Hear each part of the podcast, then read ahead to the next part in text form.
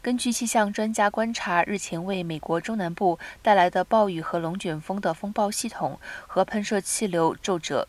会向包括纽约及附近三州区域的东北向移动，为部分地区在长周末带来强风以及瞬间豪大雨，造成洪水，但不会带来冰雹和龙卷风。天气影响预计从二十七号傍晚开始。